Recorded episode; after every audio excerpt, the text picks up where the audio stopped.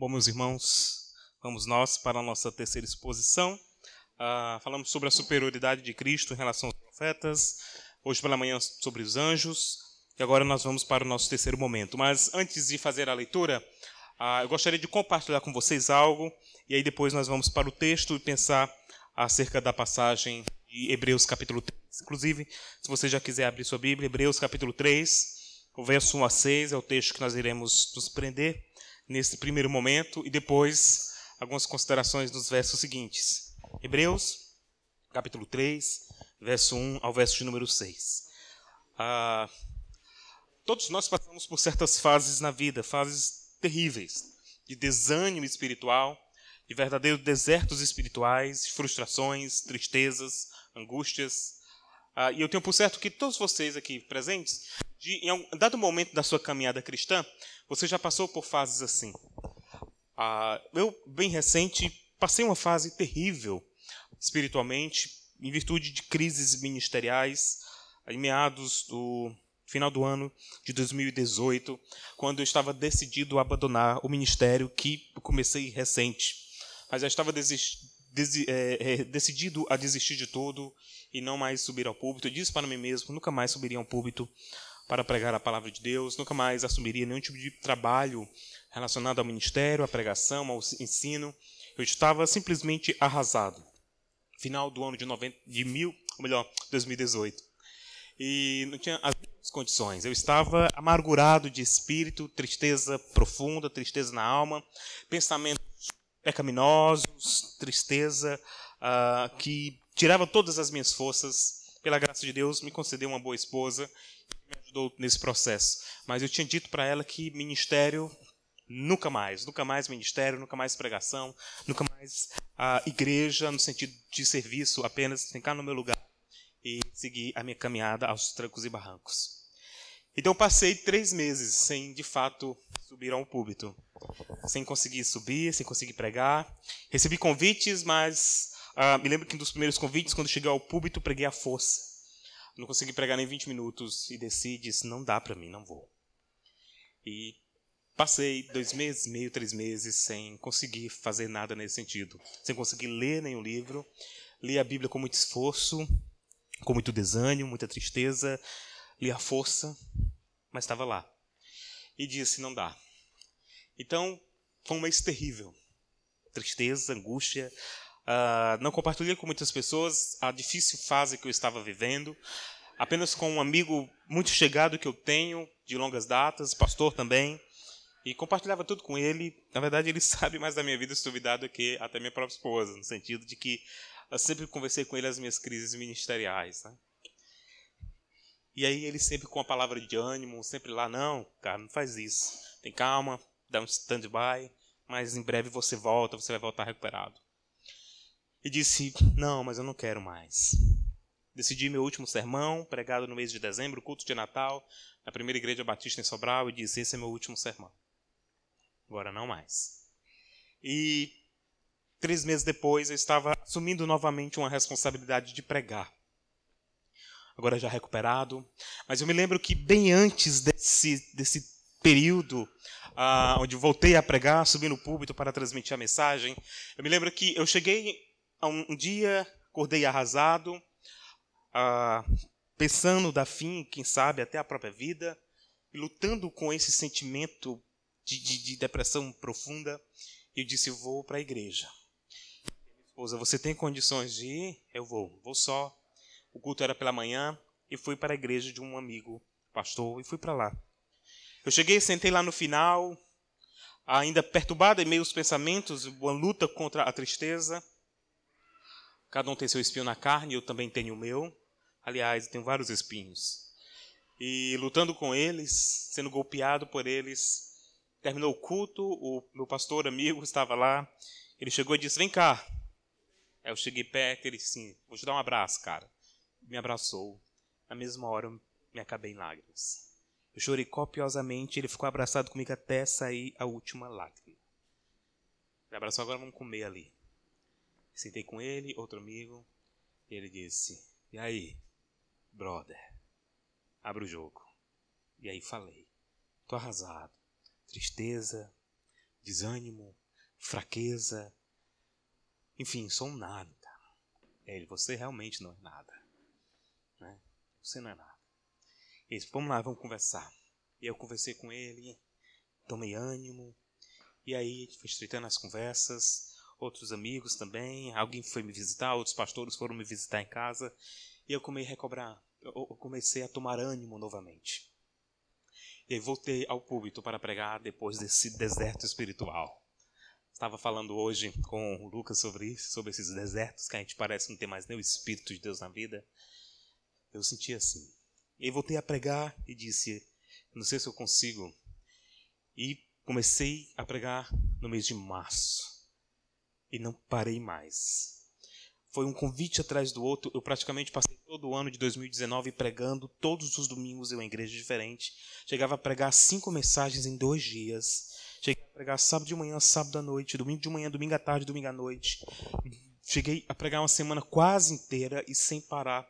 Não conseguia nem tempo de processar algumas coisas, apenas de estudar, preparar mensagens e pregando, né, sem parar. E aí minha esposa olhou para mim e disse: Eu quero você assim. O Tiago que eu conheci. E aqui, ah, Deus tem nos sustentado. Mas eu percebo que durante todo esse processo foi necessário que alguém chegasse e dissesse: Eu vou cuidar do teu coração também. Eu quero te ajudar. Eu quero caminhar com você e te ajudar nesse processo. Porque sozinho você não vai chegar lá. E de fato, quando eu olho para Hebreus capítulo 3, a primeira parte parece não ter conexão com isso que eu acabei de dizer. Mas se nós analisarmos todo o texto, no final dele tem uma exortação. E eu quero que você guarde essa minha experiência tristonha essa, essa minha fase a, a, tenebrosa. E quão importante foi ter outra pessoa ao lado para ajudar no processo, porque nós vamos chegar a um ponto desse texto que ele vai nos exortar quanto a isso.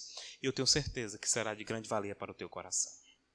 Nós vamos primeiro fazer assim: vamos analisar a, a, a lógica do texto, seguindo o esquema do autor, que é mostrar a superioridade de Cristo em relação a alguma pessoa ou elemento do Antigo Testamento, e no final uma exortação. E aí nós vamos chegar nesse ponto, tá bom? Então vamos lá. Hebreus capítulo número 3, verso 1 ao 6. Ah, essa primeira parte está dividida em três, em três partes. Né? A primeira dela nós temos aqui uma afirmação que Jesus é apóstolo e sumo sacerdote, verso 1 e 2. Depois, Jesus é aquele que constrói a casa, 3 e 4. E por fim, 5 e 6, Jesus é o filho do dono da casa. 5 e 6. E aí do verso 7 ao verso de número 11, uma exortação, trazendo à memória os fatos do passado, da peregrinação. E aí do verso 12 até o verso de número 14, a exortação, que é uma exortação com base nisso que eu acabei de relatar, e uma experiência da importância de caminharmos juntos. Então vamos para o texto que aí, conforme eu for expondo, você vai encaixando as ideias. Hebreus capítulo 3, ele começa faz, dando uma ideia de conclusão. Portanto, ou seja, tudo aquilo que eu falei acerca de Jesus e a sua superioridade em relação aos profetas, em relação aos anjos, ele diz, isso também se aplica à pessoa de Moisés. E aí no verso número 1, portanto, santos irmãos, Observe que essa expressão é típica de alguém que entende que o público para o qual ele está escrevendo não são pessoas descrentes. São pessoas crentes. São pessoas que foram alcançadas pela graça de Deus. Estão desanimados, abalados, entristecidos, com vontade de desistir da caminhada. Mas ele diz: vocês são irmãos santos, santificados pela obra do Espírito de Deus de cara, isso já nos mostra que o desânimo e a vontade de desistir, vez por outra, vai nos golpear. Vai dar um nocaute na nossa fé. E vamos estar totalmente desanimados. Mas olha o que ele diz: é para vocês, meus irmãos, vocês que são santos. E aí ele diz algo a mais, verso número 1. Participantes do chamado celestial. Ou seja, vocês que estão desanimados, com vontade de desistir de tudo, de abandonar a Jesus, vocês que são santificados e que foram chamados por vocação celestial, é com vocês que eu quero falar. Olha que ironia. Se por um lado eles estão entristecidos, né? eles estão massacrados por causa da opressão, da perseguição, da tristeza, por outro lado o autor diz: Mas vocês são santos e vocês são chamados com a vocação celestial. Ou seja, veio dos céus o chamado de vocês. Foi dos céus que veio a voz de Deus e chamou a cada um de nós. Você que está desanimado. Foi você que foi chamado, você que foi santificado. E aí, de cara, ele faz uma afirmação.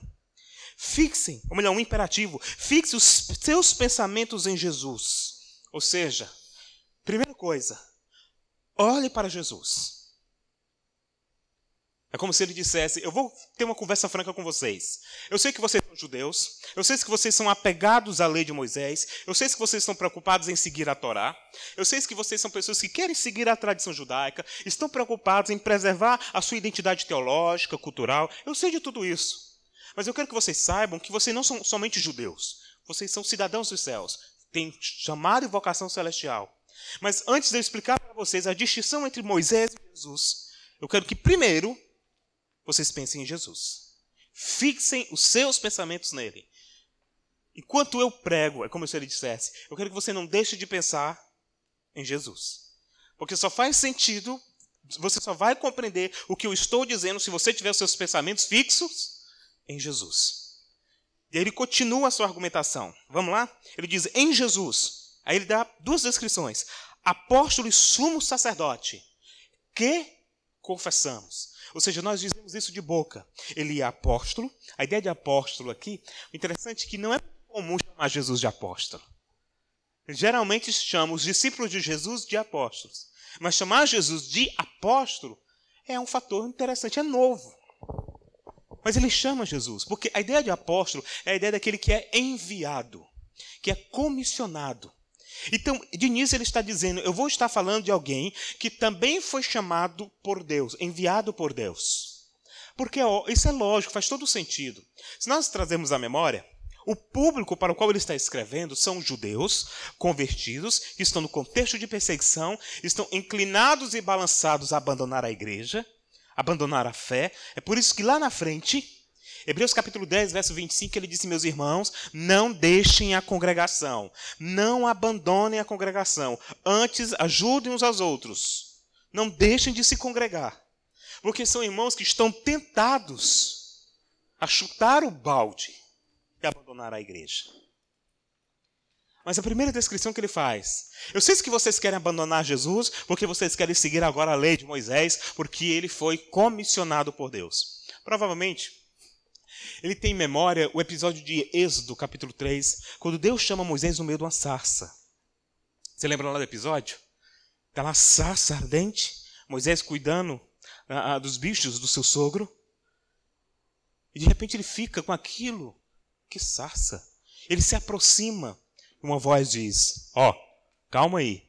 O lugar que tu estás é a Terra Santa. E aí ele escuta a voz que começa a dar descrições do caráter. Eu sou o Deus de teus pais. E aí o próprio Deus vai se revelando. É a vocação de Moisés para ser o grande libertador e pastor de Israel. Ele foi chamado para um, uma espécie de apostolado do Antigo Testamento, um enviado de Deus para uma missão. E agora o autor está dizendo: Jesus também é um apóstolo, chamado por Deus, enviado por Deus para cumprir uma missão. E ele vai mais além. Se Moisés, na dispensação do Antigo Testamento, é o legislador, é o enviado, o comissionado, aquele que dá a lei ao povo, e seu irmão Arão é aquele que trabalha nos aspectos litúrgicos, é o sumo sacerdote. O autor aos Hebreus diz que Jesus é as duas coisas. Ele diz: Jesus é apóstolo e Jesus é sumo sacerdote. E nós, de boca, nós confessamos isso. Ele, de fato, ele é aquele que nos apresenta diante de Deus. Então, no verso de número 1 que nós temos, uma afirmação de quem é Jesus. É o enviado de Deus e aquele que nos representa diante de Deus. Ele faz logo essa descrição. Então, no verso 2, ele faz uma afirmação concernente a Jesus. E ele diz assim: Ele foi fiel àquele que o havia constituído, assim como Moisés foi em toda a casa. Ele diz: Eu sei que vocês estão dizendo que vão seguir a Moisés porque ele foi fiel a Deus. Mas eu tenho algo para dizer para vocês. Jesus também foi fiel. Ele foi fiel àquele que o constituiu, aquele que o chamou e o levantou para cumprir a missão. Ele também foi fiel. Em outras palavras, ele está dizendo que Jesus e Moisés estão no mesmo patamar nesse sentido. Porque os dois de fato foram comissionados. Ele não está, observe isso, ele não está rebaixando Moisés para exaltar a Cristo. Ele está dizendo que de fato Moisés é um homem de Deus. De fato, Deus usou Moisés. De fato, Deus nos entregou a lei por meio de Moisés. De fato, Deus utilizou Moisés e comissionou ele para nos guiar. Mas ele também fez isso com o Filho, com Cristo. Então, no verso 3 e 4, ele vai usar uma metáfora, ele vai usar uma figura de linguagem relacionada à casa, para facilitar a compreensão dos seus ouvintes. Observe comigo, o verso de número 3, ele diz assim: Jesus, ele faz logo uma afirmação. Jesus foi considerado digno de maior glória do que Moisés. É como se ele dissesse: Olha, eu vou explicar para vocês aqui, por meio de uma figura de linguagem, uma comparação entre Jesus e Moisés, mas eu quero que você não esqueça o que eu disse no verso 1. Fixe os seus pensamentos em Jesus. E aí no verso 3: Porque Jesus tem uma glória maior do que a de Moisés. E aí ele continua o seu argumento, verso número 3.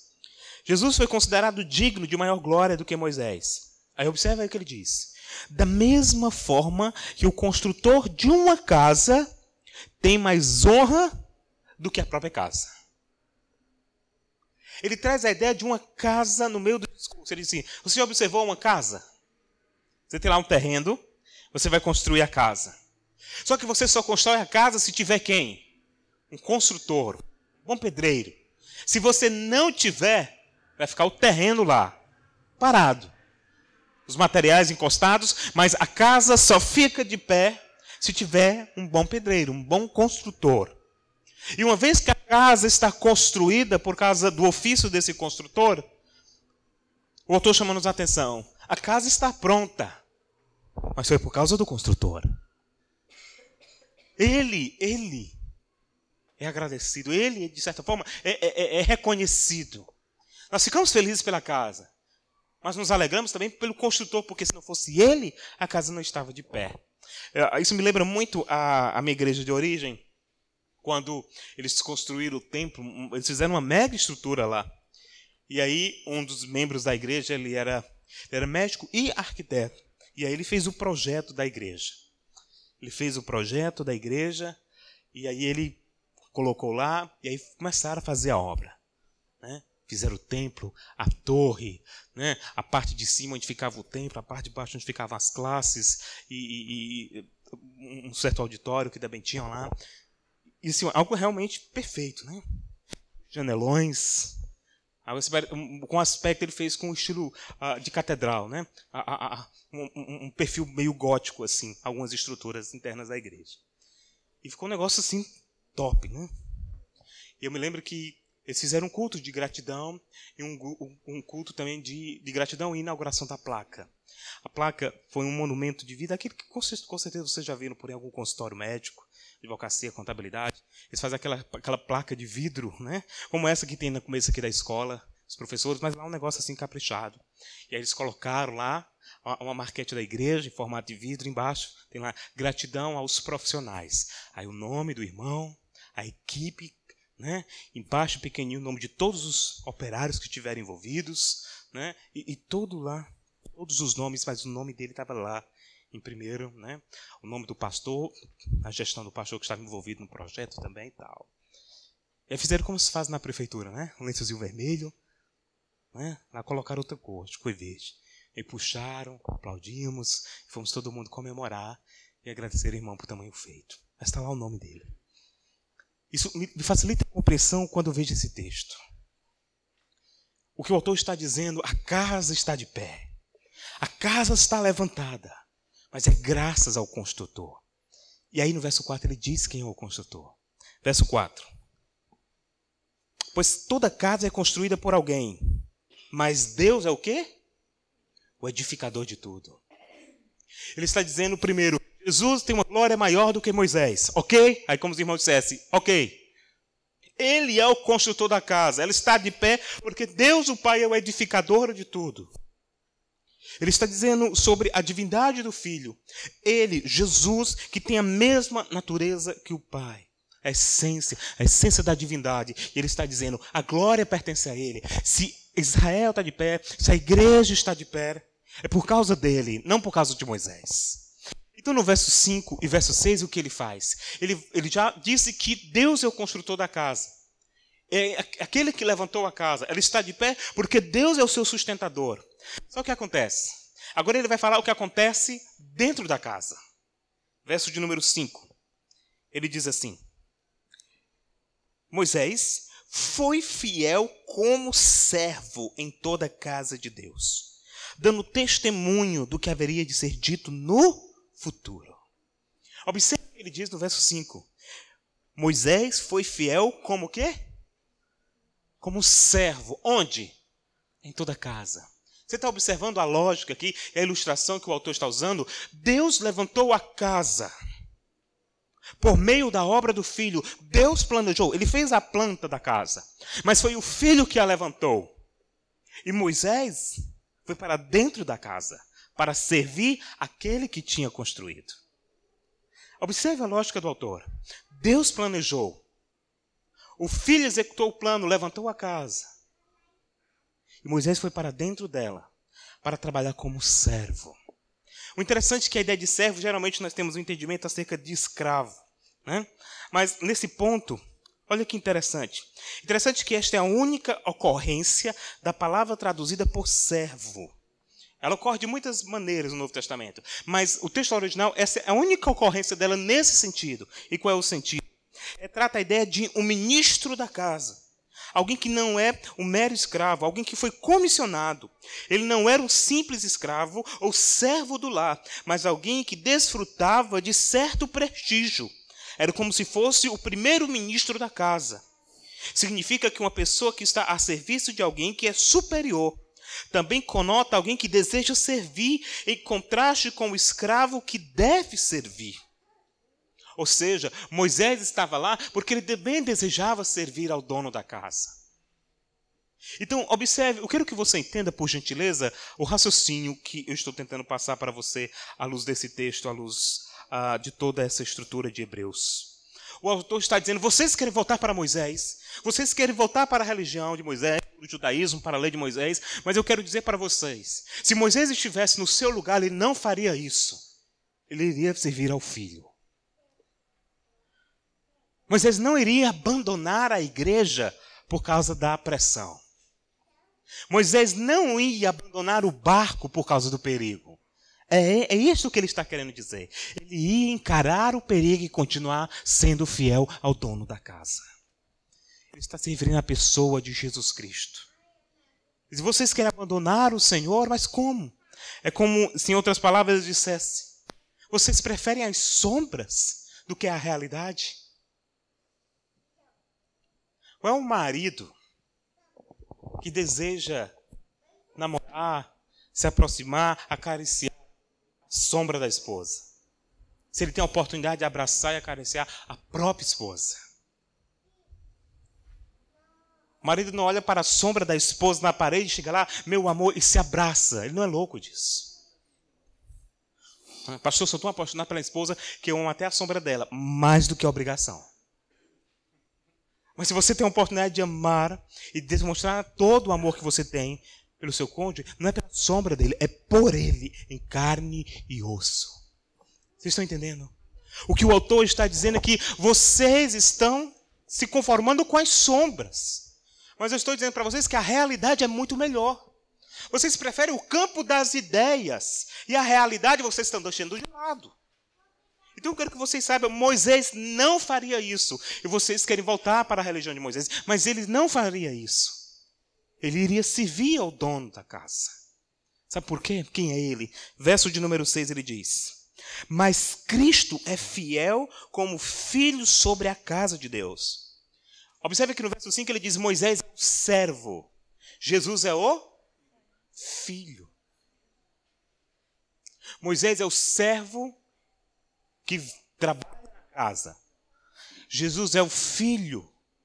E olha o que ele diz agora verso número 6. Mas Cristo é fiel ah, como aquele, o filho sobre a casa.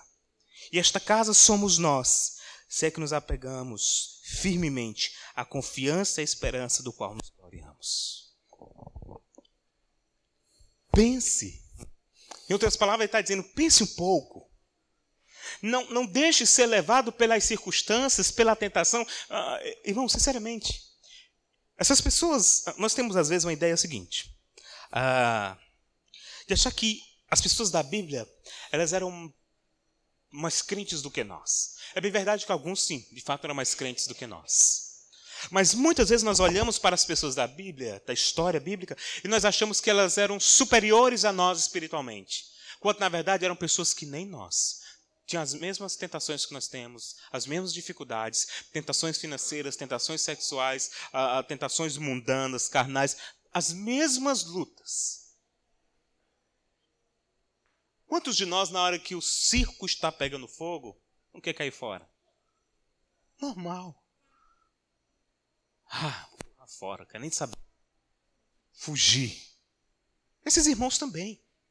Eles estavam tentados a abandonar tudo. A vida cristã é muito difícil. Eu fico, quando eu olho para esse texto e olho toda a dinâmica de Hebreus e eu vejo as igrejas dos nossos dias, é muita ironia. Tem muitas igrejas que prometem o céu na terra para as pessoas, quando na verdade o que a Bíblia promete que são nós vamos viver no contexto de muitas lutas, muitas dificuldades. Tem muitas igrejas que dizem assim, eu dizia muito para os irmãos da igreja que eu pastorei lá em Tapajé. Tem muitas igrejas que colocam assim na placa: venha, se congregue conosco e pare de sofrer. Eu dizia para os irmãos: nós vamos colocar assim: venha sofrer conosco. Venha sofrer conosco.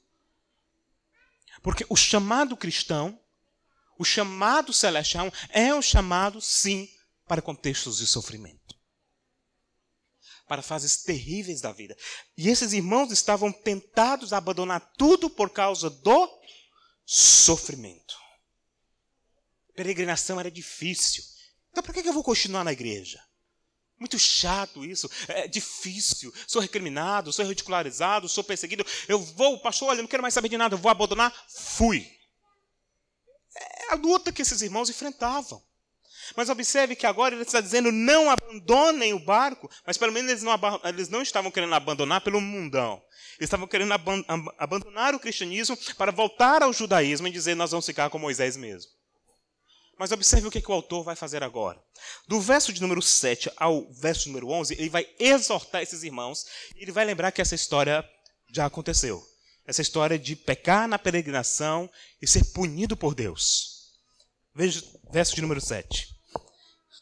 Assim como diz o Espírito Santo, hoje, se vocês ouvirem a sua voz, não endureçam o coração como na rebelião, durante o tempo da provação no deserto.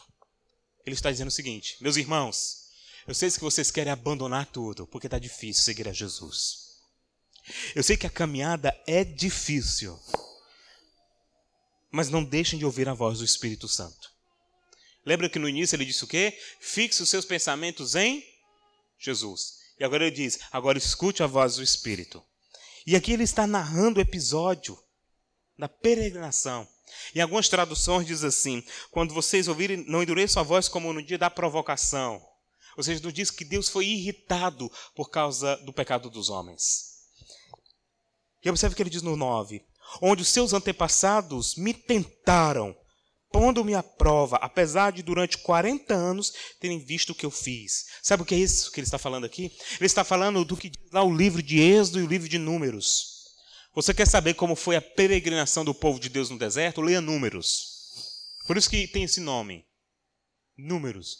Porque é contando o nome dos filhos de Deus que vão ficando pelo caminho porque não perseveraram na hora da provação a contabilidade do Antigo Testamento de quem foi fiel. Ele diz: Vocês lembram do passado, como foi a peregrinação? Durante 40 anos, Deus está dizendo: Eu fiz milagres. Durante 40 anos eu mandei maná do céu. Durante 40 anos eu mandei uma coluna de fogo à noite. Porque era frio, eu mandava uma coluna de fogo para esquentar o povo. De dia, como era muito quente no deserto, eu mandava uma nuvem para dar aquela refrescada. A chinela do povo, vocês lembram? Conforme o pé ia crescendo, a chinela também ia crescendo. Enquanto muitas chinelas nossas não duram nem dois, três meses. Né? Foi crescendo. A roupa também. Alimento eles tinham. Alimento diário. Para não estragar. Então Deus dava a conta certa. E, e ele está relembrando. Vocês lembram que tudo isso eu fiz? Mas ao mesmo tempo ele diz: Mas vocês lembram que muitos no período endureceram seu coração e disseram: Moisés, por que, que nos trouxe aqui? No deserto nós penávamos, é verdade, nós pelo menos tínhamos o que comer. Era pouco, mas nós tínhamos. Como sempre tem gente murmuradora no meio do povo de Deus. E ele diz: Vocês lembram? Porque os irmãos estavam tentados a abandonar. Aí observe o que ele diz agora no verso 10 a 11. Por isso fiquei irado contra aquela geração e disse: ah, e disse: O seu coração está sempre se desviando. E eles não reconheceram os meus caminhos. Assim jurei na minha ira. O que, que diz agora aí? Jamais entrarão onde? O que, que o autor está dizendo? Para o povo. Vocês lembram do passado, quando os nossos antepassados, quando os nossos pais, no meio da peregrinação do deserto, eles começaram a murmurar contra Deus. E o que foi que aconteceu? O próprio Deus disse: Vocês não estão ouvindo a minha voz? Então vocês serão punidos por causa da desobediência. E digo mais: vocês não entrarão no meu descanso. E aí eu quero lembrar um episódio. Você lembra que quem era o grande líder da peregrinação? Era Moisés. Moisés que foi fiel em toda a casa de Deus, lembra? Moisés que Deus usou para entregar a lei, você lembra?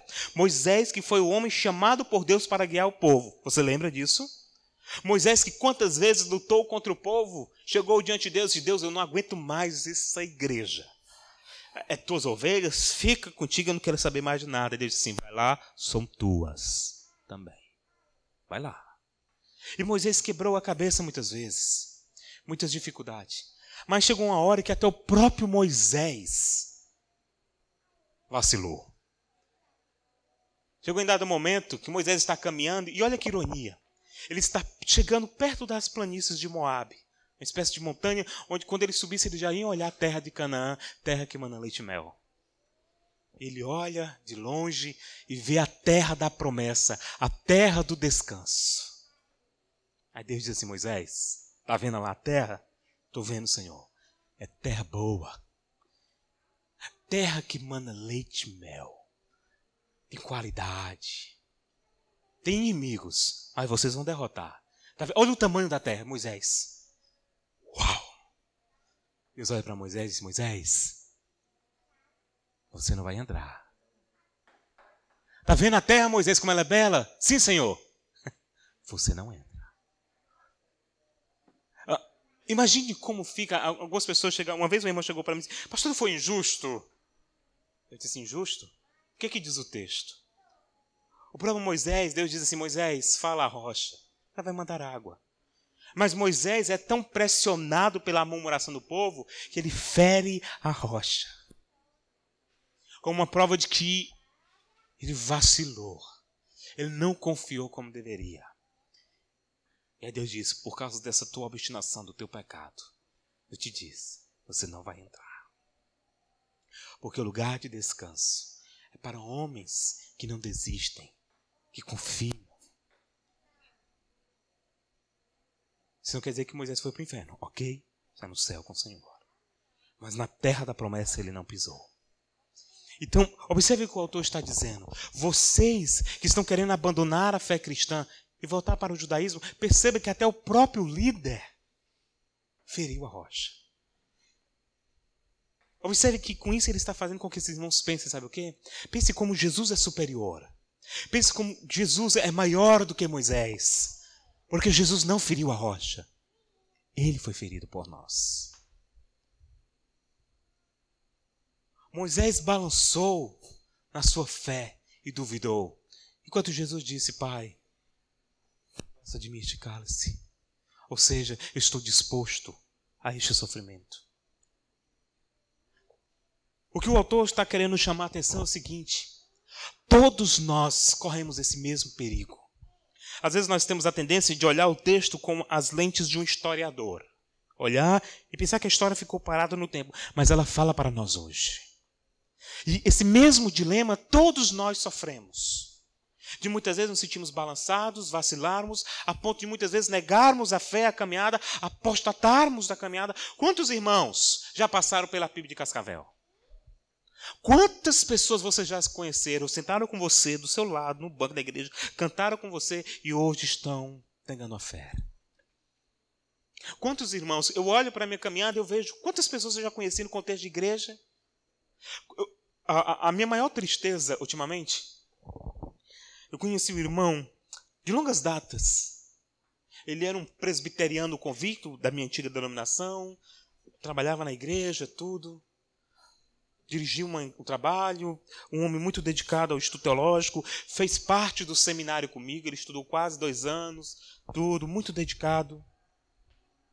E aí, um tempo para cá, eu fiquei sabendo que ele tinha saído da igreja e estava em uma igreja que era uma igreja batista. A priori até me alegrei também, mas depois descobri que essa igreja só usava o nome batista, porque na verdade era uma igreja judaizante.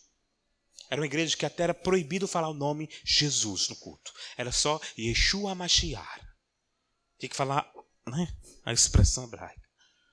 Era, é cheia de parafernálias do judaísmo. O culto só, só, é culto se tiver todo o candelabro com as sete velinhas acesas. Parece que você está entrando no templo do sacrifício. Período de Páscoa, o pastor pega lá um cabritinho, mata na hora do culto para todo mundo ver, como se o sacrifício de Cristo fosse em vão. E aí eu me encontrei com ele a última vez e ele simplesmente disse: Não, paz, esse negócio aí é, nós precisamos voltar aos originais. E ele começou a falar das práticas e crenças que ele estava agora abraçando. E disse assim: Na tua Bíblia não existe Gálatas e Hebreus? Ele disse: Existe, mas precisa ler direito. Ele disse: Para que sacrifício? O sacrifício de Cristo foi em vão? Foi bom, mas a gente precisa é é, é, é, é, rememorar o sacrifício de Cristo, o sacrifício de animais. Eu, o autor dos Hebreus diz que foi uma vez por todas, não precisa mais derramar sangue de cabrito, né, de ovelha, não precisa mais sacrifício. Eles não, assim, depende. Depende, não. Né? Diz assim: Eu estou sonhando o dia que eu vou a Israel. Eu quero ir para passear. Lá nas praias, né? Mas não, porque eu tenho que ir no templo. Eu quero ir para a presença de Deus na eternidade. E ele foi voltando e disse assim: Cara, tu aposta toda a fé. Ele disse assim: Não, foi não. Eu fui. Você está dizendo tudo aquilo que Cristo fez foi em vão e que agora você precisa voltar a esses rituais. Enfim, eu fiquei muito entristecido com aquilo. Mas sabe o que aconteceu? Ele endureceu o coração. Porque, como diz o autor aqui, não endureçam o coração.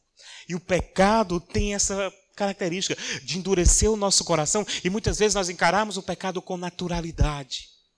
Mas eu quero chamar sua atenção para o final dessa passagem, que é o ponto que eu quero chegar.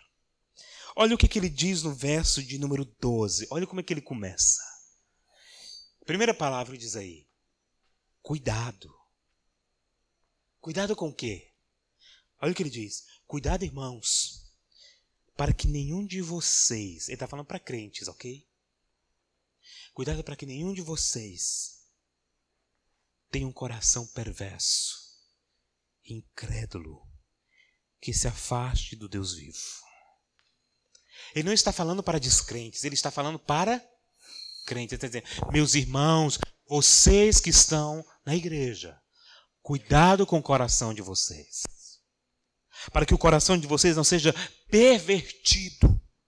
E para que o coração de vocês passem a desconfiar de Deus, deixar Deus de lado. Sabe por que ele diz isso? Porque ele sabe que se nós temos um inimigo ferrenho, é o nosso coração.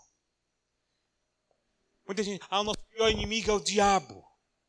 Nosso pior inimigo é o mundo. Nosso pior inimigo é o nosso próprio coração. Ele é traiçoeiro. Ele engana a nós mesmos. O nosso coração, ele é algo que nós precisamos cuidar constantemente. Como dizia João Calvino, ele é uma fábrica, uma fábrica de ídolos que não para. E ele está constantemente buscando alternativas para esquecermos de Deus e negarmos. Quantas vezes nós estamos diante de uma situação de pecado, pense na sua própria vida, quantas vezes você está lidando com a situação de pecado, está lidando com algum tipo de situação de desânimo, de tristeza, e muitas vezes você tem a tendência de resistir à voz do Espírito, ignorar a voz do Espírito e se enveredar pelo mal. E o Espírito está lá. Não é por aí. Não faça. E você simplesmente ignora. Ele está dizendo: cuidado. Cuidado com o seu próprio coração. Ele não diz, cuidado com o diabo. Não. Ele diz, não, cuidado com o mundo, hein? Não. Ele simplesmente diz, cuidado cada um de vocês, irmãos. Ele está falando para crentes. Cuidado vocês. Para que o coração não seja pervertido e se afaste de Deus. Se afaste de Deus. É muito fácil chegar na igreja e cantar. Senhor, eu quero chegar à tua presença. Senhor, eu quero correr para os teus braços. Senhor, eu quero ir para a sala do trono. Enquanto no nosso dia a dia, muitas vezes, Senhor, não vê o que eu estou fazendo. Senhor, ignora o que eu cometi. Senhor, fecha os olhos quando eu fizer isso. O louvor se tornou vezes uma questão apenas estética. E não uma experiência de vida. Entende? E o autor dos Hebreus está simplesmente nos chamando a atenção. Psiu, cuidado. Cuidado com o teu coração. Bom, sabendo disso, olha o que ele diz agora no verso de número 13. Ao contrário, ele diz: encorajem uns aos outros. Quando? Todos os dias. Durante o tempo que se chama hoje de modo que nenhum de vocês seja endurecido pelo engano do pecado. Pois passamos a ser participantes de Cristo, desde que de fato nos apeguemos até o fim à confiança que tivemos no princípio. Isaías cuida do coração, cuidado. Mas ele diz mais: encorajem, ou seja, exortem um ao outro. Cuidem um do outro. Quando? Todos os dias a partir de hoje. Cuide. Sabe por que, que ele diz isso?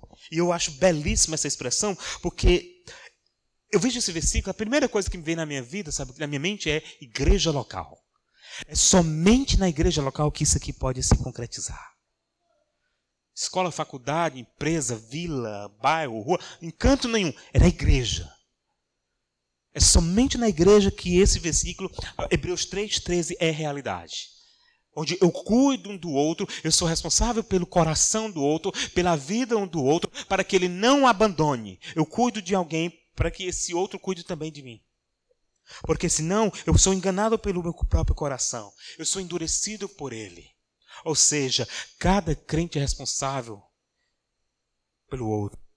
Você que está aqui, você é responsável pelo coração do seu irmão para que ele não fique endurecido.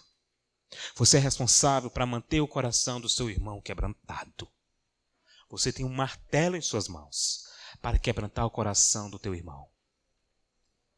Cuidando do teu próprio coração também. Eu acho interessante algumas pessoas chegam assim: ah, eu quero me congregar na igreja, mas assim, cada um na sua, cada um, igual, né? Parece aquele cantor de funk, né? Cada um no seu quadrado, pastor. Né? Na igreja não tem assim. O meu quadrado é do outro. Não existe isso. Observe que o que o autor dos Hebreus está chamando a atenção é para que vocês não endureçam o coração e para que vocês não abandonem tudo. Ele diz: cuide do seu coração e cuide do coração do outro. Para que vocês não desanimem e para que o pecado não destrua você. E aí, você entendeu por que eu disse a minha experiência no início da mensagem? Porque se eu tivesse ficado sozinho, eu estava arruinado, eu não estava aqui com vocês. Eu estava destruído de uma depressão espiritual. Estava arruinado. Chegou uma hora que eu olhei para mim mesmo e disse: Eu não consigo sozinho. Cheguei para minha esposa e disse: Meu amor, não me leva a mal. Você me ajudou tanto. Mas a sua ajuda não é suficiente. Não é porque ela fosse incapaz. Mas é que, como pastor do rebanho, pelas experiências ministeriais frustrantes que eu passei, a minha ideia é que eu precisava de um outro pastor para me cuidar de mim, para me chamar a atenção, para me trazer a realidade. E ela disse: Vá em busca de alguém. Eu cheguei para o irmão e disse: Estou morto. Ele disse assim: Que bom. Jesus te dá vida. Se eu não consigo caminhar, ele disse: Não importa, a gente te arrasta. Ele disse, Eu só consigo chorar. Chora, a gente enxuga. Eu cheguei e disse: Eu preciso de alguém. Caminhar sozinho é um perigo, e aqui já vai a aplicação. Caminhar sozinho é um perigo. Recentemente, eu dando aula lá na Igreja Batista do Planalto, o irmão, chegou fez a pergunta assim, pastor, ah, som. Foi desliguei? Som? Não, né? Alô? Não, não tem problema não. Fica aí, vai deixar. Vocês estão me ouvindo? Vou terminar aqui.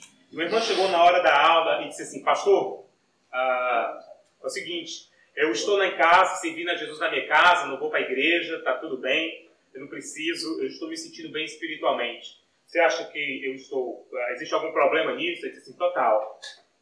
Não existe carreira solo no cristianismo. Existe lá, grupo musical, carreira solo. Na igreja, não dá. Na igreja, nós precisamos uns dos outros. Sabe por quê? Porque nós mesmos, muitas vezes, falhamos no cuidado com o nosso coração. E é nessa hora que eu preciso do outro, para que ele, com o martelo dado pelo Espírito, quebrante meu coração, eu me achei e reconheça que sem a igreja, sem o povo, um vinculado ao outro, nós não somos corpo de Cristo. Então, que possamos ter ciência deste fato e terminar essa exposição consciente dessa realidade. Meu querido irmão, para não abandonar a caminhada, não basta apenas os nossos esforços pessoais. Precisa, acima de tudo, estarmos vinculados a um corpo.